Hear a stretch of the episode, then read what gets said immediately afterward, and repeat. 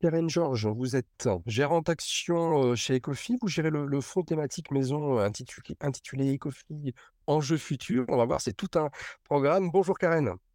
Bonjour Alexandre. Alors, merci de vous prêter au jeu du, du podcast pour Fins 360 déjà. Et puis surtout qu'on va parler d'un sujet euh, très très large sur ce fonds euh, thématique en, enjeux futurs. Avant de parler du fonds proprement dit, un, un mot sur vous peut-être sur votre rôle et le, périmètre de votre métier au, au sein de la société de gestion. Comment tout, ça s'organise chez, chez Ecofi? Vous êtes gérant, gérant l'analyste, vous gérez un fonds, plusieurs fonds Dites-nous? Alors, euh, merci déjà de, de me recevoir en plaisir virtuel.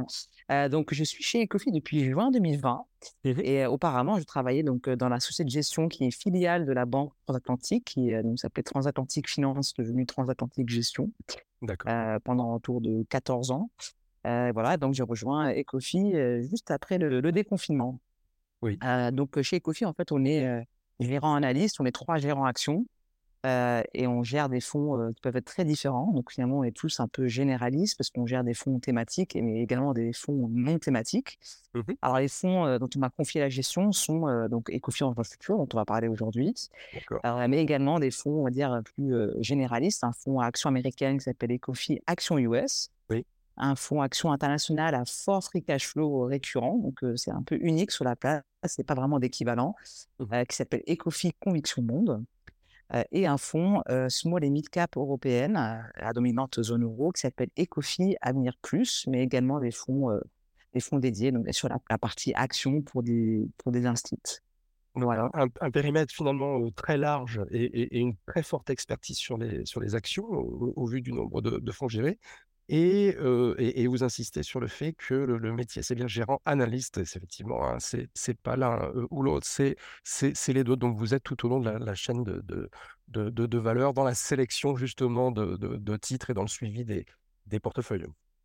Voilà, exactement. C'est que les, grandes maisons sont assez staffées finalement pour avoir assez de, gens pour, pour splitter le métier les très très grandes maisons bien sûr, mais c'est vrai que de par la taille, forcément, les maisons de type Ecofi, c'est souvent euh, gérant analyste parce qu'on n'est pas forcément très nombreux, donc on est obligé de, de, de, de tout regarder. Pas, comme, pas seulement le financier, mais même l'extra-financier également. Très bien, bien sûr. Et, et, évidemment, on y reviendra justement sur l'extra-financier. Pour, pour le, le, le, fonds qui nous intéresse ici, euh, on rappelle, Enjeu Futur, qui est un, un, des trois fonds que vous, que vous gérez. Comment lui va s'intégrer dans, l'offre complète de fonds maison euh, Ecofi Comment finalement il va apporter une réponse supplémentaire ou complémentaire à un CGP ou à un investisseur qui, a déjà des, fonds chez vous, par exemple? Comment ce fonds s'intègre-t-il dans la gamme? Alors déjà, c'est vraiment le fonds action hein, vraiment flagship de la société parce qu'il représente finalement l'ADN d'Ecofi, parce que c'est vraiment un fonds multithématique durable et Ecofi est une société de gestion, donc la première société de gestion entreprise à mission euh, à Paris. Et donc, euh, vraiment, ça épouse finalement ces, ces, statuts avec des objectifs de durabilité à la fois en interne et en, en termes de push même de, pour que les pratiques de place soient plus durables et plus respectueuses. Et donc, vu que c'est un fonds multithématique durable, ça oui. correspond finalement très bien à, à l'ADN des copies. Après, au niveau de la gamme des fonds actions, donc là, je ne parlerai que des fonds actions, parce qu'on est une maison aussi très connue pour les produits de taux. Oui. Euh, donc, pour la partie actions, il y a vraiment trois gros blocs de, de, de, fonds actions. Donc, il y a vraiment les fonds thématiques durables, article 9, les, les fonds free cash flow que j'ai mentionné avec son pendant en zone euro qui s'appelle Ecofi Endurance Euro, et les fonds dits blend généralistes avec donc le fonds US que, dont je parlais tout à l'heure, et le fonds euh, Small et Mid Cap européenne et Coffee Avenir Plus. Donc, c'est vraiment les trois gros blocs de la gamme. Et là où il est vraiment euh, intéressant, et je dois résumer même en une phrase, c'est qu'on voit sur la place beaucoup de fonds thématiques ou des fonds mégatrends ou des fonds euh, ESG champion ou peu importe comment on les appelle. Euh, et finalement, ce fonds, c'est rien de tout ça. C'est un fonds justement mégatrend durable. Donc il y a cet aspect ESG qui est omniprésent, mais il faut que les thématiques soient durables. Donc il n'y a pas vraiment d'équivalent sur la place. Les fonds sont souvent soit mégatrend, soit ESG même si c'est une classe généraliste, mais là, on est vraiment sur un véhicule unique, en tout cas à Paris. Très bien, donc là, ça permet de bien cartographier effectivement les choses. Et, donc, on va résumer thématique. Et vous disiez même, vous alliez plus loin, multithématique, on va le voir, puisqu'il comprend plusieurs, plusieurs thématiques. durable, il concentre six thématiques que vous avez retenues. Vous nous expliquerez pourquoi. Je vais vous laisser d'ailleurs les dévoiler tout de suite dans un premier temps, ces, ces six thématiques. Et quelles sont-elles? Oui, bien sûr. Alors, on a tout d'abord l'efficience énergétique qui est un très gros bloc, donc on en parlera tout à l'heure sûrement. le traitement de l'eau et des déchets, donc tout ce qui est gestion des ressources, les énergies renouvelables, mmh la santé et nutrition, les services à la personne et l'éducation, et enfin une thématique assez niche, c'est tout ce qui est testing, inspection, certification, connu sous l'acronyme de TIC. Donc voilà, ça fait référence à ça. Donc, ce sont les six thématiques. Très bien. Donc, je le répète, traitement de l'eau et des déchets, énergie renouvelable, santé, service à la personne et éducation. Et un dernier bloc euh, que vous appelez TIC, c'est ça, testing, inspection et certification. Santé et nutrition, pardon, si je peux me permettre de préciser. Ah, on apporte une précision santé et nutrition, effectivement. Voilà. On, commence à deviner un des enjeux du, futur euh, qui consiste à, à mieux s'alimenter, peut-être, c'est ça? Tout à fait. Alors, on a un fil rouge pour l'instant, c'est que ces thématiques, ces six thématiques répondent à des problématiques d'avenir. Là-dedans, vous allez effectivement sélectionner des entreprises qui répondent à des critères de durabilité, bien évidemment. Mais pourquoi avoir choisi uniquement ces, ces six thématiques Parce que quand on pense à des enjeux futurs, voilà, on peut penser à d'autres à d'autres thématiques encore, je ne sais pas, dans le terme termes de, de, robotique ou d'intelligence artificielle, c'était pour un peu mmh, éviter d'être trop exposé à la tech? Alors, pas du tout. en fait, comme je vous le disais, le, but, c'était pas de faire un fonds méga trend général, généraliste, mais vraiment un fonds méga trend durable. D'accord. Donc, vous avez des grandes méga tendances qui sont réelles hein, et qui sont très long terme, qui n'ont pas forcément de lien avec la durabilité, parce que c'est, on est vraiment puriste l'automatisation, les AI, la robotisation, etc. C'est plus une notion de productivité accrue. Que forcément de durabilité. Après, ça, la, la, la, la, ligne peut être relativement floue. En tout cas, on a, on a estimé chez Ecofi qu'il fallait vraiment être pur dans les thèmes et vraiment avoir une forte connotation de durabilité. Donc, vu qu'Ecofi est déjà ESG, on va dire natif, bon, ce n'est mmh pas une société de gestion qui a pris le, le train en route parce que c'était un effet de mode, Vraiment, le fonds a été créé très tôt, hein, parce qu'il a été créé en 2008. On s'est basé sur le rapport euh, Brundtland qui a, été, qui a été fait en 87, donc qui a, qui a, qui a dévoilé pour la première fois l'expression de développement durable. C'était vraiment la définition, un développement qui répond aux besoins du présent sans compromettre la capacité des générations futures à satisfaire les leurs.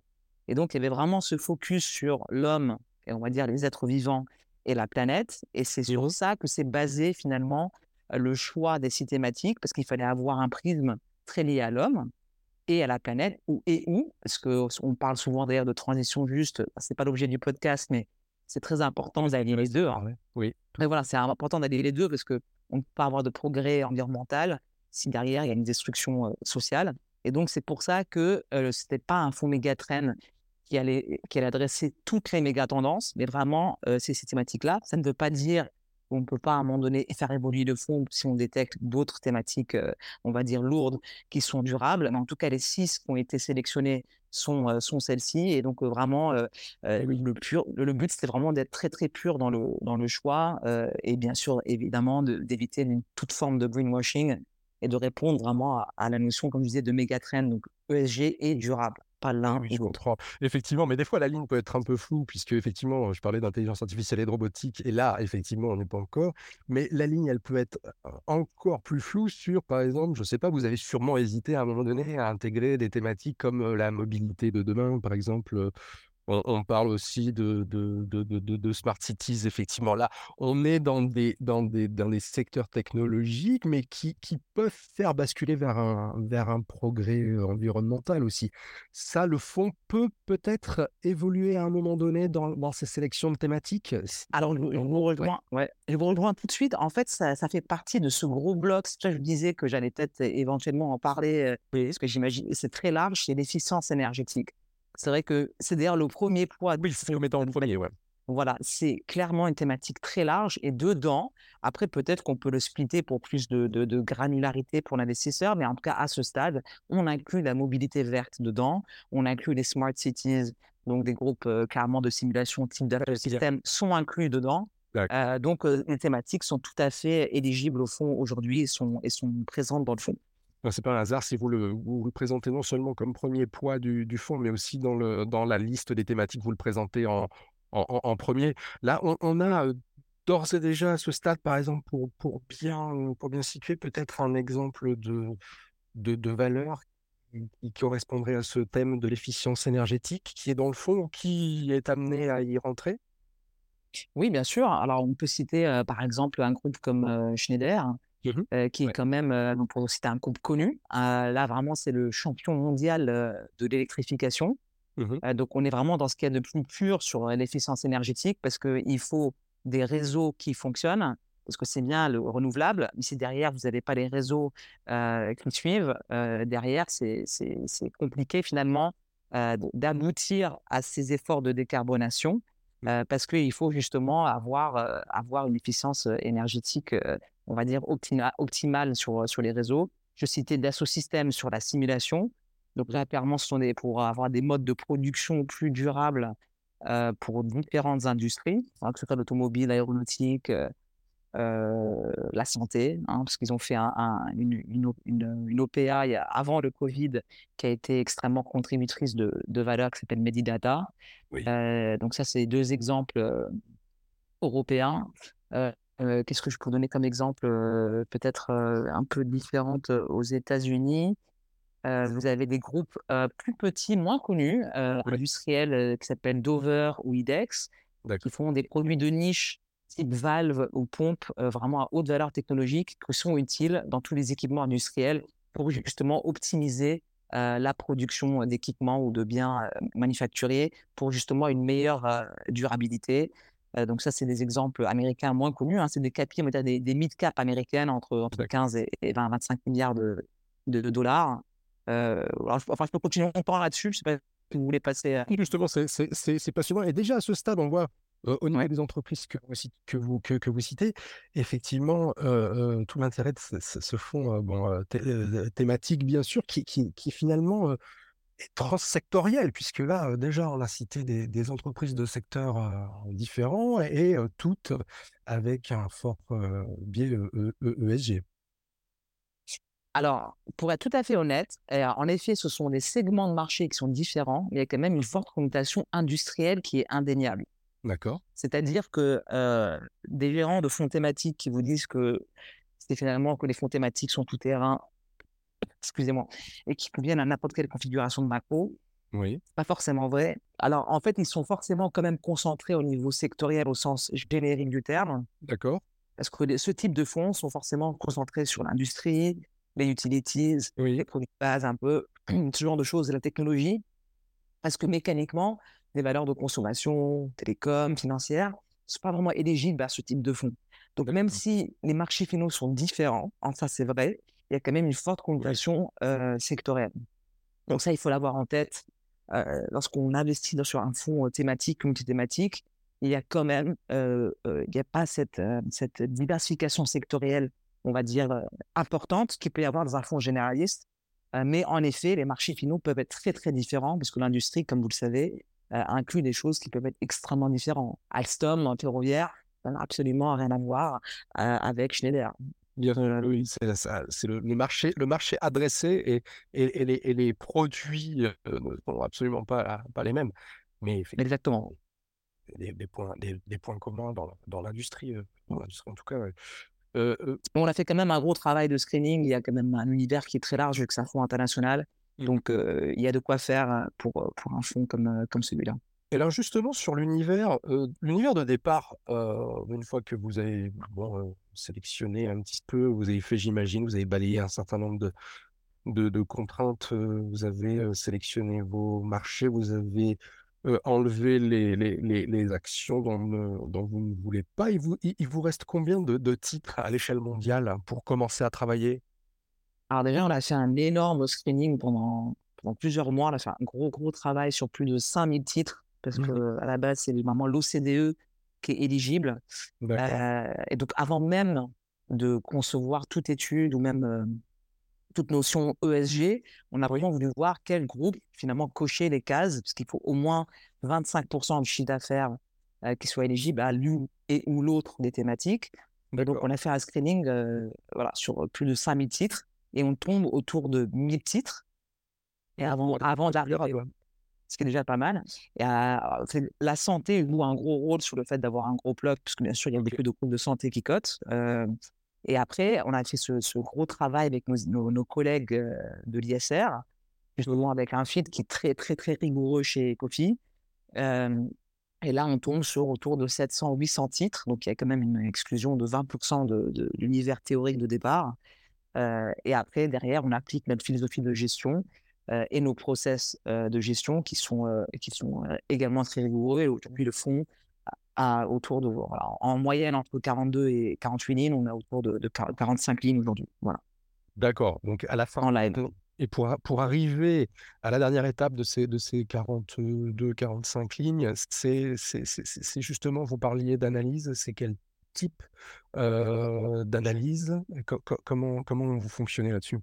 Alors, on a un prisme triple sur, le, sur le process de gestion. On est à la fois top-down et bottom-up. Et on a donc cette forte connotation extra-financière, donc le LG qui joue.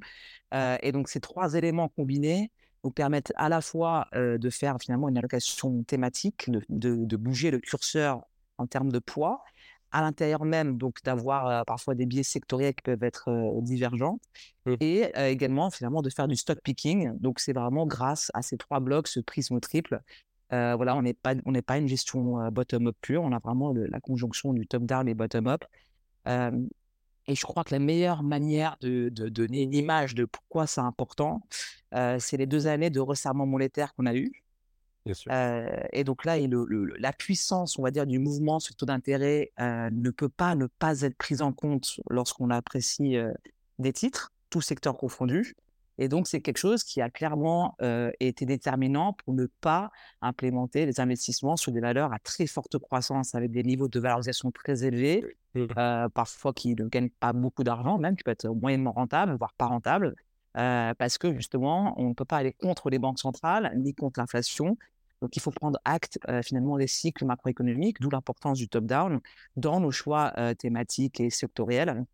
Et finalement, un peu un biais de style, même si c'est un fonds qui restera forcément croissance de par, par construction, mais d'être un peu moins croissance dans une période quand même assez exceptionnelle, quand même depuis deux ans, voilà, donc ça, c'est vraiment l'influence du, du top-down. Et après, finalement, c'est les méga trends dont on parle. ils sont drivés par des changements réglementaires. On a souvent parlé de Repower EU pour l'Europe, l'IRA aux États-Unis. bon, la COP28, ça n'a pas non plus donné des choses extraordinaires. Mais en tout cas, ce sont des drivers qui sont très puissants pour justement mettre le curseur sur le, poids des thématiques. Et bien sûr, in fine, il y a parfois des histoires spécifiques sur des groupes, une histoire donc spécifique de croissance, qui peuvent être complètement atypiques, sortir de ce cadre-là, d'où la partie bottom-up qui joue. Et c'est comme ça qu'on arrive à ces 45 titres. voilà, c'est à la fois ce, screening macro, thématique et en, en, stock picking pur, analyse fondamentale. Voilà. Très intéressant. Vous, vous adaptez, justement, là, on est à un moment charnière. Vous nous, disiez, vous nous dites que vous adaptez le, curseur en fonction, voilà. Au mieux, avec ce qui est bien, bien évidemment, avec ce qui est sur, sur, une, sur des valeurs qui sont à plus ou moins fort PER en fonction du, des, des, des, cycles monétaires. Et, donc, et est-ce que le curseur, il évolue aussi géographiquement? Est-ce que vous basculez un petit peu plus ou un petit peu moins vers les États-Unis ou vers l'Europe en fonction des, cycles de marché également? C'est une bonne question parce qu'en fait, c'est finalement une question compliquée parce que, comme vous en doutez, la plupart des groupes qui sont en portefeuille sont mondialisés, sauf exception. Et donc, bah, on parlait de Schneider. Quand on achète du Schneider ou quand on achète bah, même du Dassault Systèmes, on n'achète pas des valeurs, on n'achète pas la France. Bien sûr. On achète voilà, Edwards Life Science, on n'achète pas forcément que les États-Unis. donc, lorsque on achète Schneider, c'est pas pour augmenter l'exposition Europe. Néanmoins, si à un moment donné, il y a une vue très forte en interne de divergence forte sur les marchés actions Europe versus États-Unis, on peut accentuer le curseur sur les, groupes américains vis-à-vis de l'Europe ou l'inverse. donc là, on a une vue interne beaucoup plus positive pour le début d'année sur, sur l'Europe, voilà, pour tout vous dire. Ou lorsque, par exemple, il y a des champions technologiques, bah, carrément aux États-Unis, très souvent, bah, là, il y aura un curseur qui forcément sera plus américain parce qu'il y a justement ce leadership sur la, sur la technologie. Donc voilà, donc s'il n'y a pas de, d'énormes divergences fondamentales qui, qui justifient qu'il y ait un écartement géographique, il n'y aura pas ce biais. Mais il y a des années où il y a un biais qui est marqué pour sous-pondérer ou surpondérer les États-Unis avec l'Europe. Donc c'est, une question compliquée. Donc c'est oui, mais pas tout le temps. Oui, très, bien. Pour revenir sur ce, la dernière des, thématiques qui, qui est peut-être celle qui est la, moins parlante pour nos auditeurs, testing, inspection et, certification. Est-ce que vous pouvez nous en dire davantage et puis, et puis nous dire, nous citer une, une, valeur qui est représentative? Oui, bien sûr. Alors, pour être honnête, c'est un secteur très niche, comme je vous disais au mmh. début. Donc, il n'y a pas beaucoup de titres éligibles, hein, finalement. Donc, on peut même les citer parce qu'ils sont très, très peu nombreux. il y a le numéro 1, donc, qui est SGS, Bureau Veritas, Intertech, euh, Eurofins, qui n'est pas tout à fait pur, mais voilà, et Melrose euh, au Royaume-Uni. Donc c'est tout petit, mais ça, ça, vu que ça ne se place pas vraiment dans les cinq autres, on en a fait une thématique à part entière. Et en portefeuille, nous avons euh, deux européennes. Donc nous avons Intertech au Royaume-Uni et on a Bureau Veritas en France.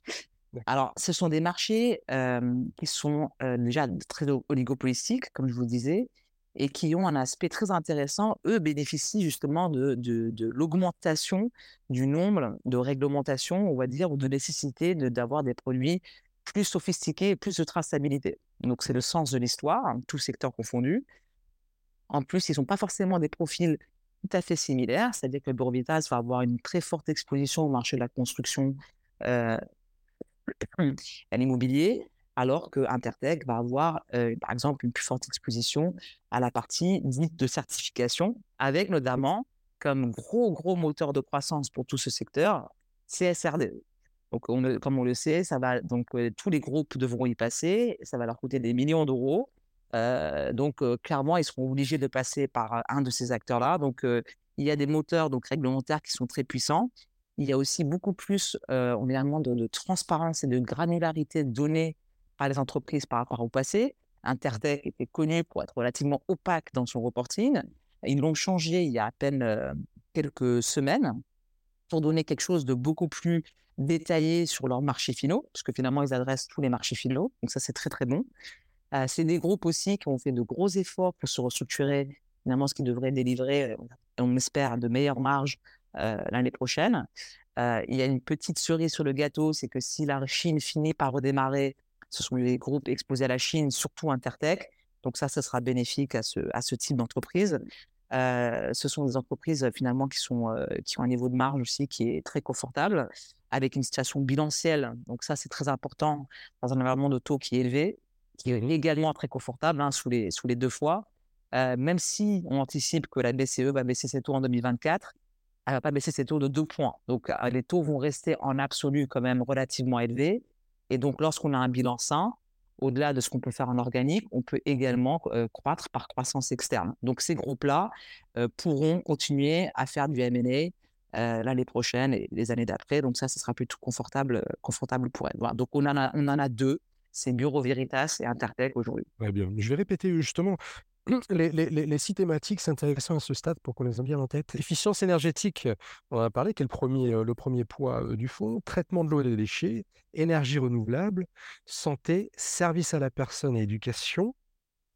Euh, testing, inspection, certification. Et alors, je crois que vous allez me reprendre encore sur la nutrition. la santé et nutrition. C'est dans ce bloc-là que vous le, que vous le mentionniez. Alors justement sur la, sur la nutrition, qu'est-ce que vous pouvez nous, nous, dire quel est un petit peu le candidat idéal? Alors déjà, c'est quelque chose qu'on a, qu'on a beaucoup abaissé en, termes de poids au sein du portefeuille et on a bien fait parce que c'est un thème qui a moyennement marché. Alors là, la nutrition, c'est soit à travers des groupes d'ingrédients qui ont de plus en plus recours à des ingrédients naturels. Donc, on peut citer Simrise, DSM Firmenich, maintenant ça s'appelle, parce qu'ils ont acheté le groupe suisse Firmenich, donc ça s'appelle DSM Firmenich. Ce sont les deux titres qu'on a en portefeuille. mais après, ça peut être également des groupes de consommation directement qu'on n'a pas en portefeuille, type Beyond Meat, donc qui vendent des produits, des burgers la viande. au niveau du goût, au niveau du goût, je suis pas hyper fan, mais en tout cas, voilà, donc je ne connais pas. Sans, sans, sans viande. Euh, et donc voilà, donc c'est vraiment tout ce qui a trait. Après, il y a des plus petits groupes américains euh, qui sont cotés. Là, c'est vraiment des small caps euh, qui vendent soit des produits bio, des produits voilà, qui viennent de la ferme. Mais ce sont des toutes petites capilles, hein, c'est small voire micro.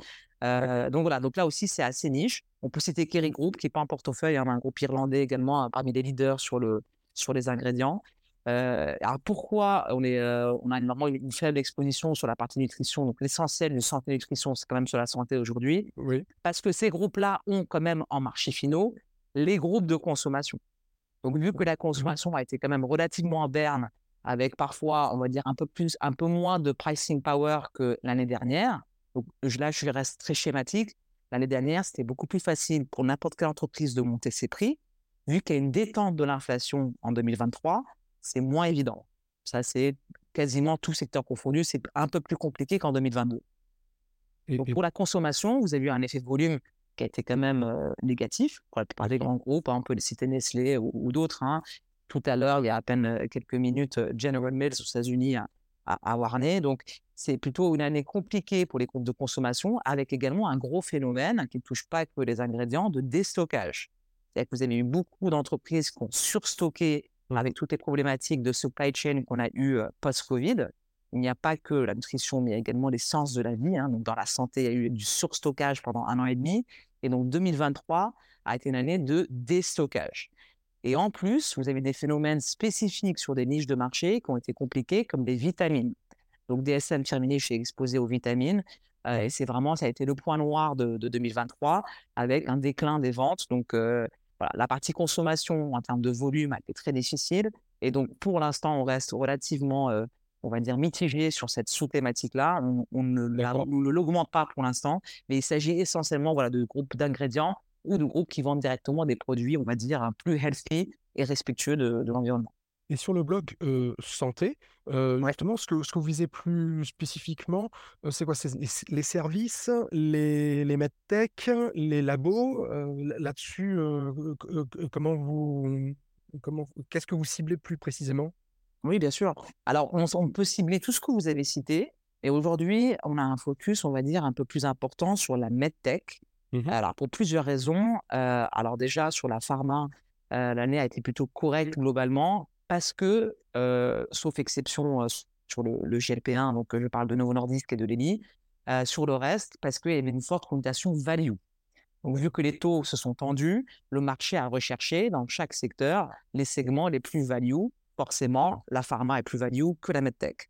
Alors, la medtech offre, on va dire, un, degré de, d'innovation souvent beaucoup plus important des niveaux de croissance aussi beaucoup plus importants, sans l'élément, on va dire, de générique qui est défavorable aux, groupes pharmaceutiques. Donc, on peut citer des groupes comme Boston Scientific aux États-Unis, par exemple, où vous avez, alors, c'est pas de la medtech, mais c'est la santé animale, donc c'est pas de la pharma classique, un groupe comme Zoetis, le numéro un mondial, donc c'est un groupe américain. Vous avez également finalement un groupe un peu niche qui est gros, qui s'appelle Agvia, qui est numéro un mondial des tests cliniques. Euh, donc là, les barrières à l'entrée sont extrêmement fortes. Euh, là, le, secteur est également très oligopolistique. Euh, où vous avez des choses un peu différentes comme l'ophtalmique. Hein. On peut citer le, franco-italien Isidore Luxottica, mmh ou alors Carl Zeiss en Allemagne, qui est un pur, pur ophtalmique. et vous avez également, je vous disais, les sciences de la vie. Donc ça, c'est vraiment le fait de s'exposer de manière durable, pour le coup, au shift entre les médicaments chimiques vers les biologiques. Et donc, ces, entreprises-là, donc les Danaher, Thermo Fisher, etc., sont des équipementiers, on va dire, pour l'industrie biopharma, pour leur fournir des équipements pour les différentes étapes de, la production biologique, la fermentation, la culture cellulaire, la purification. là également, de très, très, très fortes barrières à l'entrée. Donc, ah, ça, a plus, ça a plus ou moins souffert pendant l'année. Donc, la fin d'année se passe un peu mieux. Mais voilà, on, est sur des choses assez assez niche et des avec des biais qui sont très marqués. Parce que comme je vous disais, on a on a qu'une pharma, un petit poids, donc Merck aux États-Unis. Donc un gros biais un gros biais medtech, on va dire para-pharma qui est important. On n'a pas de de service, ni dans la santé, ni service à la personne au sein du portefeuille, pour plein de raisons. Mais la raison principale, c'est la la forte connotation inflation salariale, à ce type de secteur, mais également en général un niveau de dette très élevé. Merci infiniment pour, pour tous ces, tous ces éléments d'analyse et de, présentation du, du, fonds. Je rappelle, Karen que, que vous gérez le fonds Ecofi, bien nommé Enjeu Futur, fonds multithématique euh, Ecofi. Je vous remercie infiniment Merci à vous. de ces éléments précieux. Et puis, je vous dis à très bientôt, Karen. À bientôt, Alexandre. Merci.